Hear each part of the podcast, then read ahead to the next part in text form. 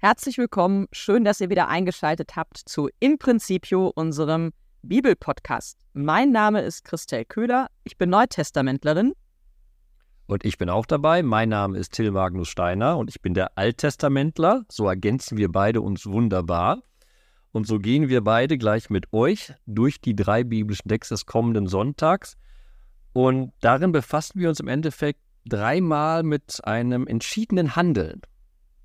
Allerdings, wenn man einsteigt, und wir tun das heute mit dem Evangelium, hat man nicht so sehr den Eindruck, dass es um ein entschiedenes Handeln geht, sondern eigentlich fast um eine Form von Abgrenzung. Wir sind ähm, im zehnten Kapitel des Matthäusevangeliums und wir sind am Ende der sogenannten Aussendungsrede. In dieser Aussendungsrede hat Jesus logischerweise seine Jünger, die zwölf Apostel vor allen Dingen, namentlich genannt, ausgesandt und er hat ihnen erzählt, was alles geschehen kann, wenn sie in der Gegend herumwandern, wenn sie das Reich Gottes verkünden, etc. Und dann hat er ihnen aber auch gesagt, naja, wenn ihr unterwegs seid, dann gibt es jede Menge Gefahren. Es gibt auch Konflikte, die sich auftun werden, auch im familiären Kontext. Es kann zu Krisen, es kann zu Spaltungen in die Familie hineinkommen.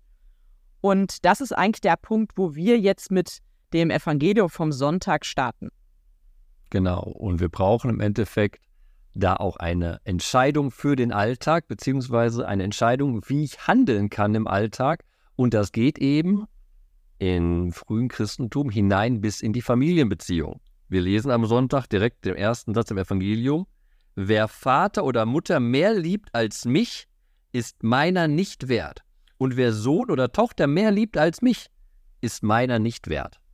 Das klingt wirklich nicht nur nach Entscheidung, sondern nach Abgrenzung.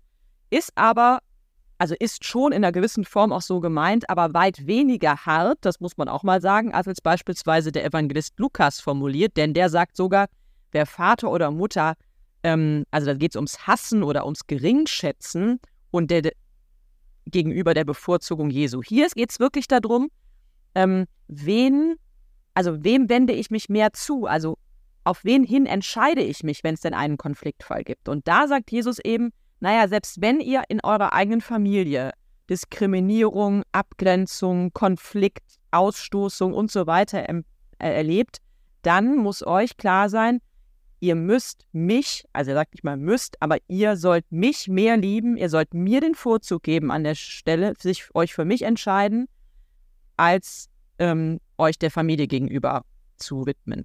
Und das ist ja ganz spannend, dass es immer heißt, mehr liebt und dann meiner nicht wert. Meiner nicht wert meint tatsächlich die Entscheidung, die Jesus vorher auch getroffen hat, auf die Jünger hin. Ich gestehe ein, wenn man in die Parallelstelle bei Lukas reinguckt, dieses Hassen, was da vorkommt, ist wirklich so unglaublich hart, wo ich meine richtigen Probleme mit habe. Weil für mich und für viele von euch, die das zuhören, ist natürlich die Beziehung zum Ehepartner, zu den Kindern. So eine enge Bande, die soll durch nichts zerbrechen. Das ist ein unglaublicher Wert, diese Familie. Und hier Matthäus nimmt uns diesen Wert auch nicht, sondern er sagt, wie du es richtig sagst, er macht ein Komparativ und sagt, die Gottesliebe muss höher stehen als die Liebe zu den Menschen. Und, das ist jetzt ganz wichtig, man muss das verstehen im Kontext der Glaubensentscheidung. Nicht einfach in Bezug auf, so generell muss ich Gott höher wertschätzen als alle meine Nächsten. Nein, das wäre falsch gemacht. Sondern wenn die Nächsten im Weg meines Glaubens stehen, dann muss ich eben mich für den Glauben entscheiden, für meinen Gott entscheiden. Und das ist auch nochmal deutlich, sogar im Alten Testament, wenn wir ins Buch Deuteronomium kommen, da gibt es nämlich auch eine Stelle, ich glaube, das ist, ähm, ich hatte es mir aufgeschrieben und finde gerade die Notiz nicht, sagen wir aber irgendwo im 27. Kapitel, glaube ich, da heißt es nämlich auch, wenn irgendjemand, egal wie nah er mit dir verwandt ist, dich zum Götzendienst führen will, dann trenne die Bande. Und das ist die Entscheidung, die hier steht. Die, das Bekenntnis zu dem einen Gott, die Bekenntnis zu Jesus Christus oder das, was eben nicht einhergeht und somit als Götzendienst zu verstehen wäre, in dem Falle sogar. Das ist sehr wichtig, was du gesagt hast. Es geht wirklich um eine Wenn-Dann-Situation und hier in diesem ersten Vers vor allen Dingen um diesen innerfamiliären Konflikt. Das setzt sich dann ja noch fort, wenn dann im Hintergrund immer gedacht, wer nicht sein Kreuz auf sich nimmt und mir nachfolgt, ist meiner nicht wert. Wer das Leben findet, wird es verlieren, wer aber das Leben um meinetwillen verliert, wird es finden.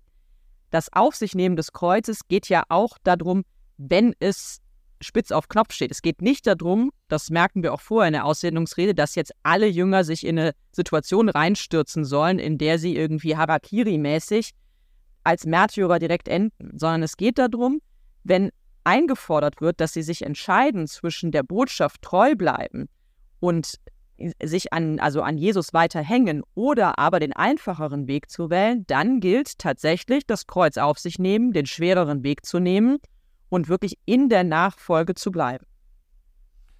Ich korrigiere mich mal ganz kurz. Ich habe nämlich nachgeguckt auf meinen Notizen. Das ist Deuteronomium 13 für alle, die es nachgucken wollen.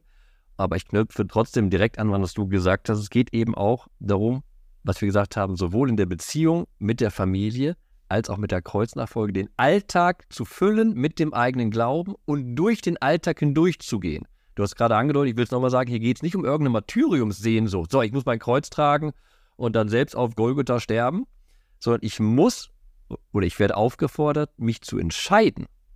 Im Endeffekt, ja, ich muss mich entscheiden für Gott oder gegen Gott. Und in dieser Entscheidung muss ich meinen Alltag, sei es in der Familienbeziehung oder in generellen Alltagshandlungen, entschieden fortsetzen. Und diese Entschiedenheit ist keine singuläre. Also es geht nicht immer um eine punktuell neu zu treffende Entscheidung, sondern, und dann können wir vielleicht sogar schon in die zweite Lesung reinspringen, in den Römerbrief, es geht um eine Entscheidung, die das Leben durchträgt. Also eine Entscheidung, die zu einer Haltung führt. Wenn ich gesagt habe, ich folge Jesus nach, dann braucht es in bestimmten Situationen wirklich auch diese durchgehaltene Klärung, ich stehe ihm, also ihm näher als vielleicht meinen eigenen Verbannten, beziehungsweise ich bin bereit, dieses Kreuz auf mich zu nehmen, auch wenn das bedeutet, dass ich vielleicht das Leben verliere. Aber es geht um eine Entscheidung, die dann in ein Handlungsmuster fast ähm, überführt wird. Und die Sprache des Römerbriefes ist oft sehr abstrakt, aber drückt etwas sehr Schönes aus. Wir werden, oder anders ausdrückt, uns wird zugesagt, dass in dem Tod Jesu Christi sozusagen wir auch schon tot sind. Das hört sich jetzt mal furchtbar an. Aber was heißt das? Wir sind tot für den Tod. Wir sind nicht mehr im Machtbereich des Todes. Wir sind nicht mehr im Machtbereich der Sünde. Und auf dieser Grundlage wird uns die Entscheidung erleichtert, weil wir wissen, wir sind nun befreit aus diesen weltlichen Zusammenhängen, können wir nun voller Hoffnung uns entscheiden für den Weg mit Jesus und für den Weg zur Auferstehung. Das heißt ja in unserer Hoffnung für das ewige Leben. Vielleicht lese ich eben mal die ersten beiden Verse da aus dem Römerbrief, damit man das gut einordnen kann. Das heißt dann, wisst ihr denn nicht, dass wir, die auf, wir auf Christus Jesus getauft wurden, auf seinen Tod getauft worden sind? Wir wurden ja mit ihm begraben durch die Taufe auf den Tod, damit auch wir, so wie Christus durch die Herrlichkeit des Vaters von den Toten auferweckt wurde, und dann in der Wirklichkeit des neuen Lebens wandeln. Also wunderbarer Schluss für diesen ersten Teil dieser zweiten Lesung. Und heute, wenn man so Taufen anguckt, dann sieht man ein Neugeborenes oft, sieht ein paar Tropfen Wasser, ein kleiner Spritzer Wasser auf dem Kopf und dann ist es vorbei. Hier im Kontext reden wir ja noch ganz klar im Vergleich eine Erwachsenentaufe, die eine komplette und ein komplettes Untertauchen bedeutet. Also ein wirklich, erstmal unterm Wasser kann man nicht atmen, so ein kleiner Tod sozusagen, eine komplette Reinigung, ein kompletter Neuanfang.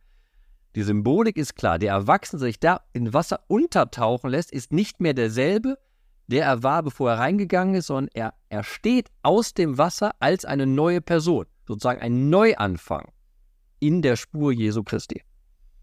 Und das heißt dann tatsächlich, so sagt es der Römerbrief am Ende des Lesungstextes am Sonntag, also die Konsequenz ist, so begreift auch ihr euch als Menschen, die für die Sünde tot sind, aber für Gott leben in Christus Jesus. Dieses punktuelle Todsein, was in der Taufe körperlich im Moment zum Ausdruck kommt, heißt eben wirklich dauerhaft tot zu sein, aber nicht eben im, was, was die Existenz an sich angeht, sondern für einen bestimmten Lebensweg, nämlich für den Lebensweg, der mit Sünde verbunden ist, das klingt erstmal nach einer ziemlich großen theologischen Metapher, aber es meint natürlich, ähm, ein, einem Leben zu entsagen, sich von einem Leben zu entfernen, das eben mit viel Entzweiung, mit, mit Hass, mit vielleicht auch Gier, mit all solchen, man würde vielleicht sagen, Lastern etc. zusammenhängt. Das alles soll eben verwandelt werden und in ein neues Leben hineingeführt. Vielleicht, um es ein bisschen schöner auszudrücken wir sind befreit von dem Ballast der Welt. Das ist die Aussage. Wir sind befreit und nun können wir, Entschuldigung, dass wir jetzt dauernd das Wort entscheiden benutzen, aber wir können uns entscheiden für ein Leben in Jesus Christus, für das Leben in Ewigkeit. Und das ist das Besondere. Die Entscheidung wird uns nun gegeben, beziehungsweise aus der Perspektive des Römers. Die Leute, die angesprochen sind, haben sich taufen lassen und haben sich dafür entschieden. Die Entscheidung ist gefallen. Nun geht es darum, diejenigen, die getauft sind, in ihrer Entscheidung zu bestärken und daran zu erinnern, ihr seid befreit von allem, was vorher war, um euch für Gott entscheiden zu können. Und das ist dann eben etwas, was, also diese Entschiedenheit und diese Entscheidung ist eben immer mit einer ganz, ganz klaren Lebensperspektive verbunden. Ich glaube, das ist noch, noch mal eine ganz wichtige Linie hier im Römerbrief. Es ist immer eine Entscheidung auf etwas hin. Ja, also nicht eine Entscheidung, um irgendwo stehen zu bleiben und einen Status quo zu erreichen, sondern es ist eine Entscheidung, die immer eine Perspektive und immer eine Verheißung in sich birgt. Es ist eine Entscheidung, genau die Perspektiven aufweist.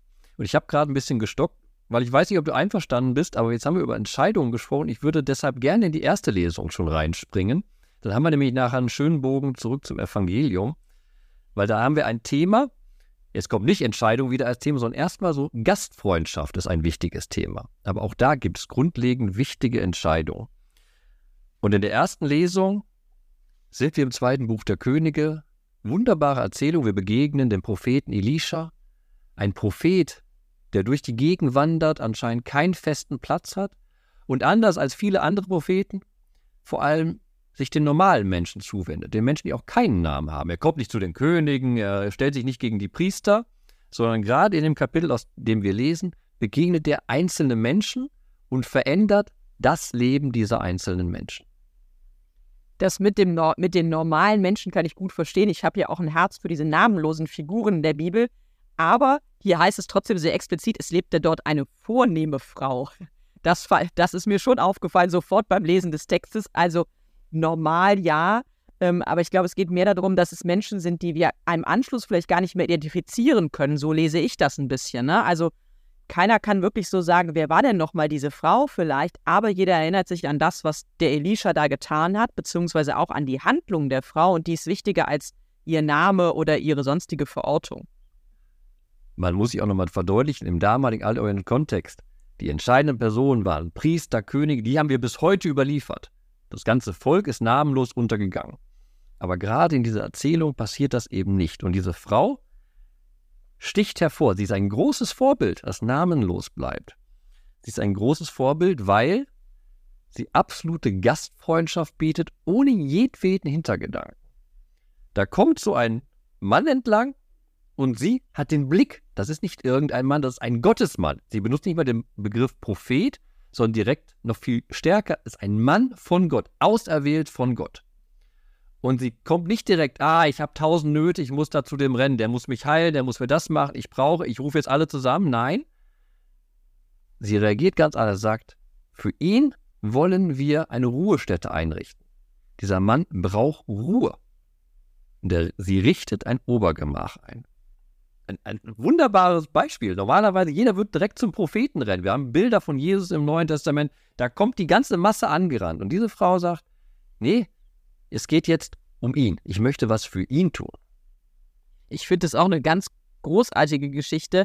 Also erstmal, sie bittet ihn dringend, bei ihr zu essen. Und dann heißt es auch so, seither kehrte er zum Essen bei ihr ein, so oft er vorbeikam. Also es ist tatsächlich eben auch nichts Punktuelles, sondern es ist irgendwie etwas, es entwickelt sich, es ist nicht nur einmalige Gastfreundschaft, sondern es entwickelt sich daraus eine Freundschaft, ein tatsächlich Miteinander, irgendwie eine Form von Beziehung, Begegnung, Leben, das dann eben sich so schön in diesem Obergemach, man hat das sofort vor Augen, finde ich, irgendwie Bahn bricht und er kann sich dort nicht nur zurückziehen, es das heißt dann ja, Elisha, als Elisha eines Tages wieder hinkam, ginge in das Obergemach, um dort zu schlafen. Also das kommt auch total an, was die Frau tut, auch ihre Intention. Und es ist offenbar so, dass es der Elisha auch gebrauchen kann, dass er diesen Rückzugsort braucht.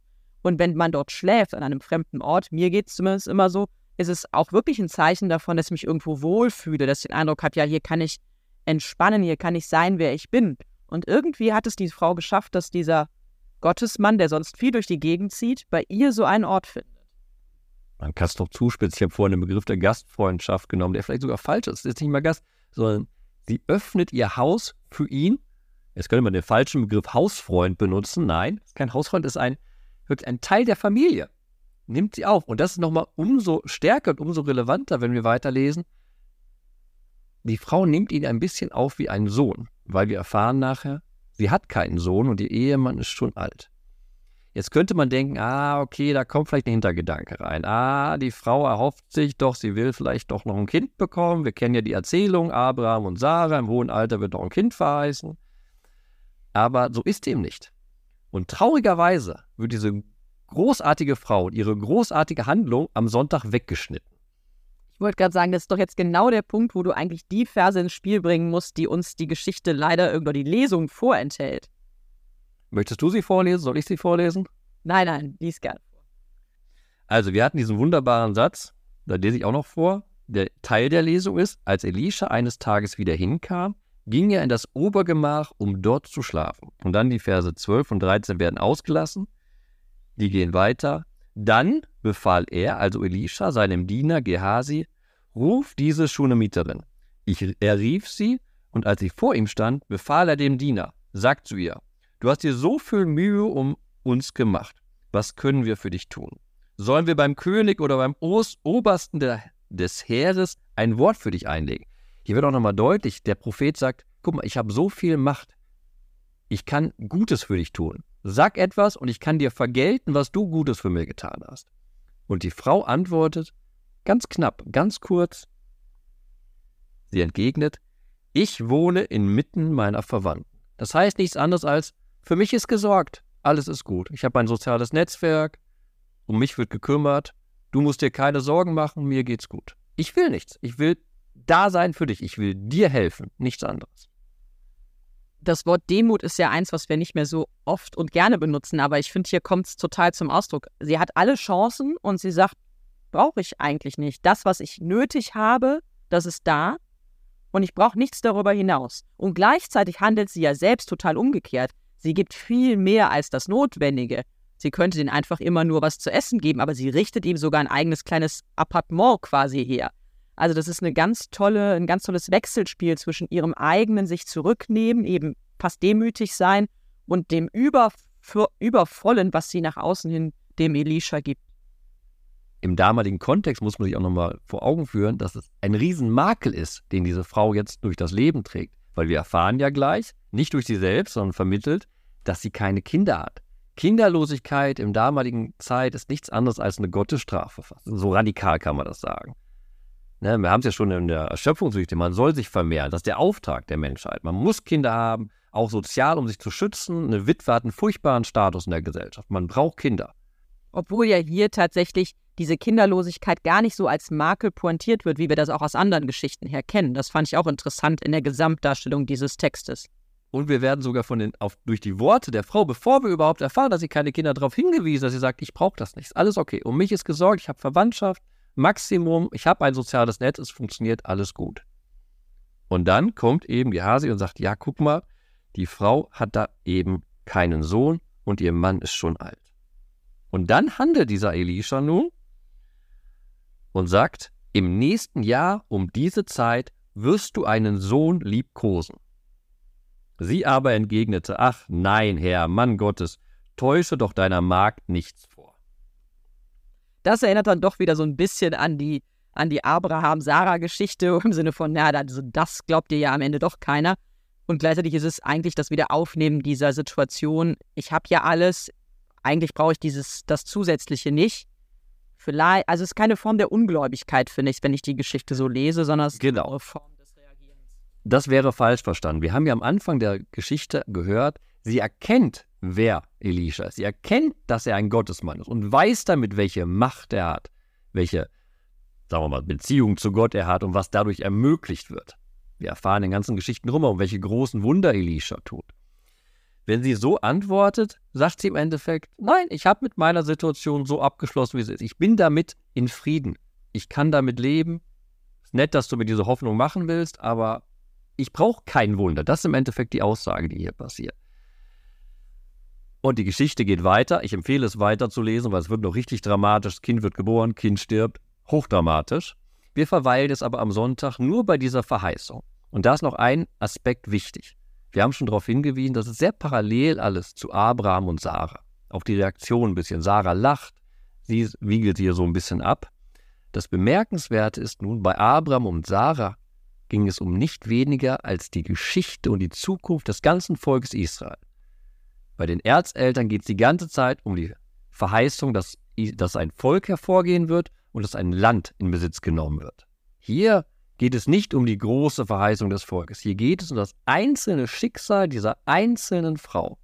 Hier handelt Elisha unaufgefordert einfach für diese demütige Frau.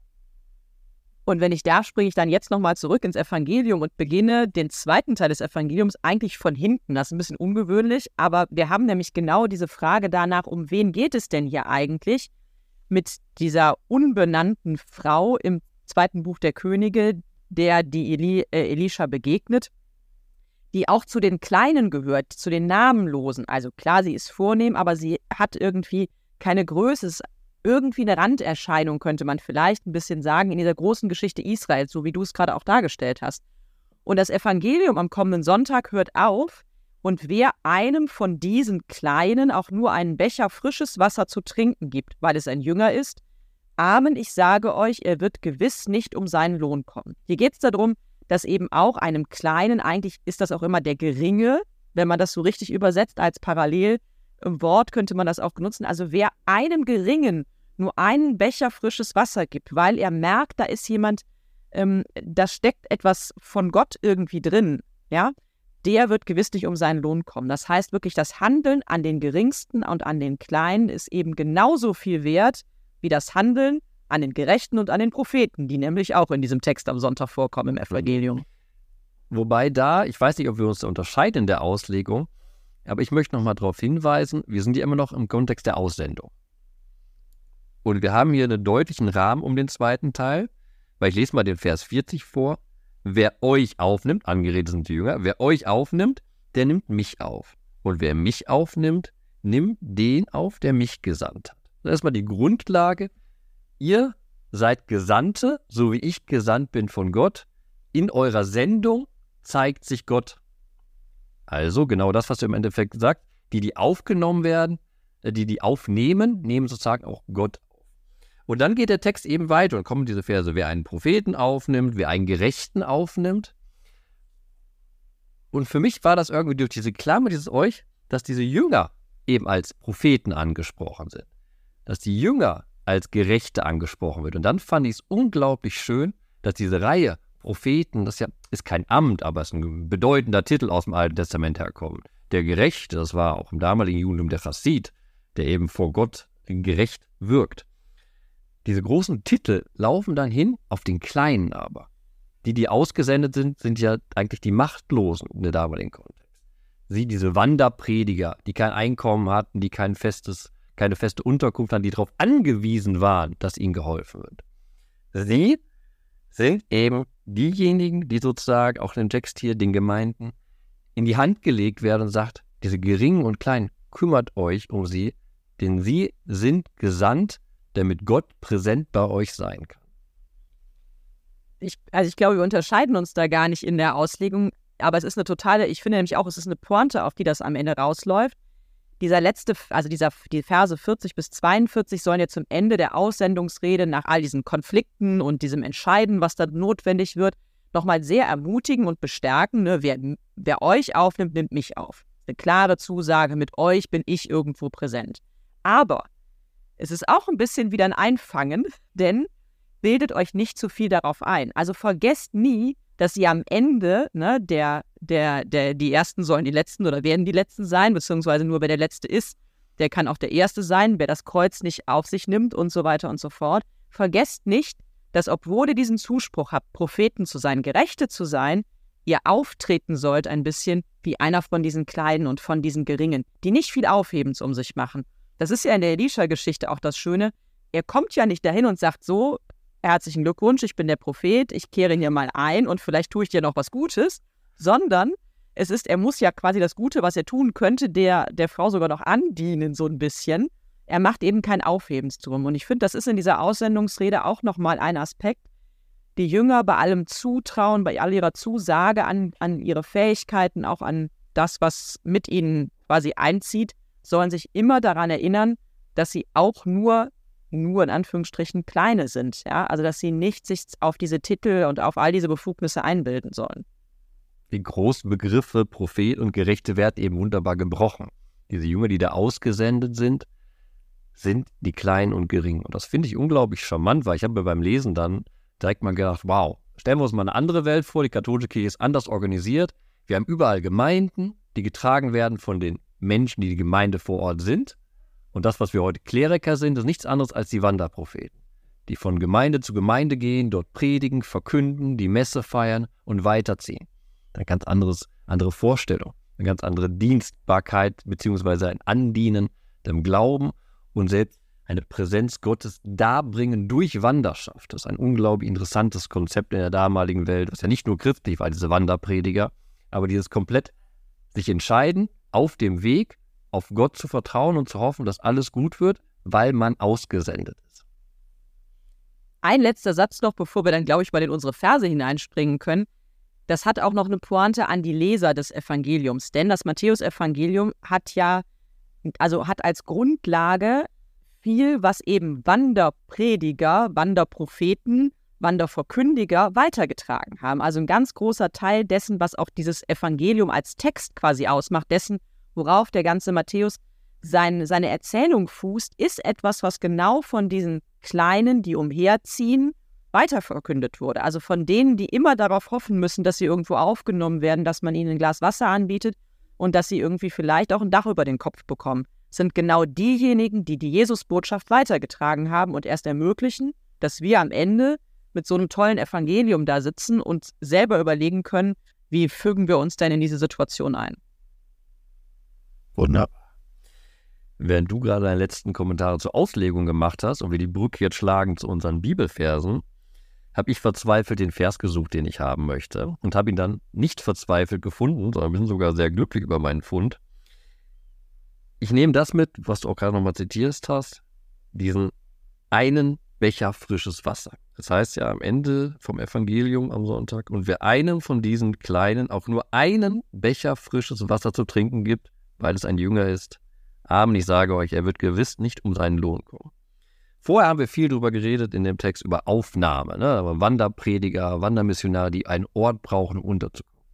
Und auch das haben wir bei der ersten Lesung, dass da ein Obergemach eingerichtet wird, ein Raum gegeben wird. Aber hier am Ende vom Evangelium am Sonntag wird diese kleine Geste betont.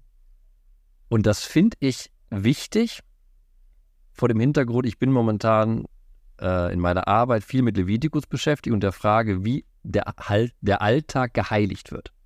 Seid heilig, wie ich heilig bin. Und da ist theologisch mir sehr wichtig, dass die Heiligung des Alltags eben wirklich in den Alltag reinbringt, in die kleinen Gesten. Und so eine kleine Geste ist genau das, was da vorkommt. Ein Becher frisches Wasser.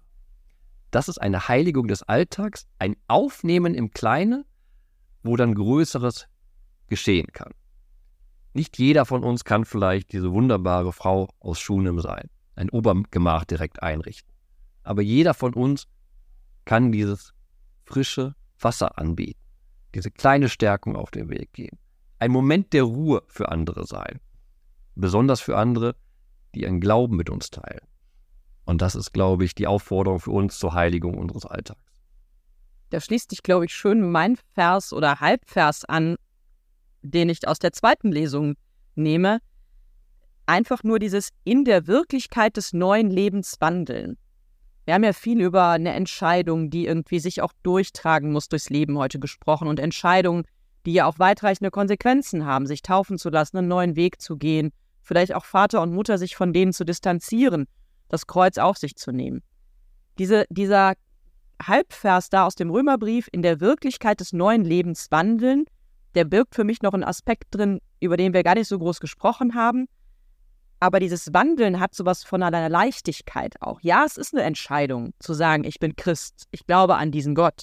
Es auch eine, eine, hat auch eine, ja, hat manchmal auch eine gewisse Schwere, das durchziehen zu müssen. Das erleben wir im Evangelium. Aber es hat irgendwie auch so Momente der Leichtigkeit. Dieses Wandeln hat fast so ein bisschen was, also was so mit einem Urlaubsgefühl vielleicht verbunden ist. Ne? Ich, man geht und man schaut mal hier und man schaut mal da, man ist irgendwie so ein bisschen tänzelnd, vielleicht auch unterwegs. Und dieses Wandeln ist vielleicht genau der Ansatzpunkt, die Kleinigkeiten dann auch zu schätzen und eben auch zu wissen, es ist nicht immer die ganz große Geste, die es braucht, sondern wenn ich selber eine gewisse Leichtigkeit habe in meiner Entscheidung, die auch als eine leichte Entscheidung im Leben verstehe, dann kann ich eben auch wahrnehmen, wo braucht es manchmal genau diese Kleinigkeit, dieses Glases Wasser oder irgendetwas anderes, womit ich das zum Ausdruck bringe. So, jetzt mal die wunderbare Überleitung von mir. Wir wünschen euch allen, dass ihr schön, wie sagt man es auf Deutsch, schön im Glauben Lust wandeln könnt. Dieser alte Begriff des Lustwandelns. Wir hoffen aber vor allem, dass euch äh, unsere Diskussion noch weiter in den Bibeltext reinführt.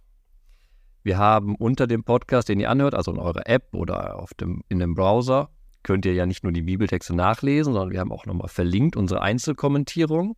Und wir haben da auch einen Link zu einem Facebook-Beitrag, wo wir nun alle eure Bibelverse sammeln, die ihr mitnehmen wollt. Entweder schreibt ihr nur den Bibelvers rein oder gerne auch, was euch an diesem Bibelvers besonders wichtig ist. Und wenn ihr heute Spaß hattet, uns zuzuhören, dann empfehlt unseren kleinen Podcast doch einfach auch nochmal weiter und macht damit anderen Leuten auch ein bisschen Freude am Bibelentdecken.